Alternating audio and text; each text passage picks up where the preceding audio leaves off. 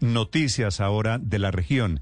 En Puerto Salgar, en Cundinamarca, la historia del momento. Felipe García. Sí, señor Néstor, una pareja de esposos fue engañada por medio de una publicación en redes sociales para la supuesta venta de una finca. Luego de concretar una, una cita en la finca para verla, las personas fueron abordadas por cuatro delincuentes, quienes los retuvieron, los amarraron y los golpearon en varias oportunidades, exigiendo una suma de 36 millones de pesos para su liberación. Sobre este tema habla el coronel Raúl Vera, comandante del Departamento de, de Policía del Departamento de Cundinamarca. Gracias a la oportuna llamada de la comunidad, liberamos dos personas secuestradas y capturamos a su captor.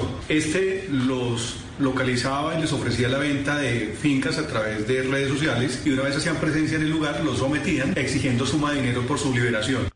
Estos delincuentes, Néstor, por medio de una llamada telefónica a los familiares, manifestaban ser miembros de las autodefensas y les exigían esta millonaria suma a los familiares para no asesinar a los secuestrados. La familia Néstor accedió a pagar el dinero y cuando el secuestrador llegó a recogerlo a un barrio del municipio, fue capturado por la policía, mientras que la segunda víctima fue dejada en libertad por sus captores minutos después de este hecho y se desplazó a la estación de policía con la finalidad de ampliar la denuncia con sus captores que los habrían contactado por redes sociales a través de una publicación de Facebook.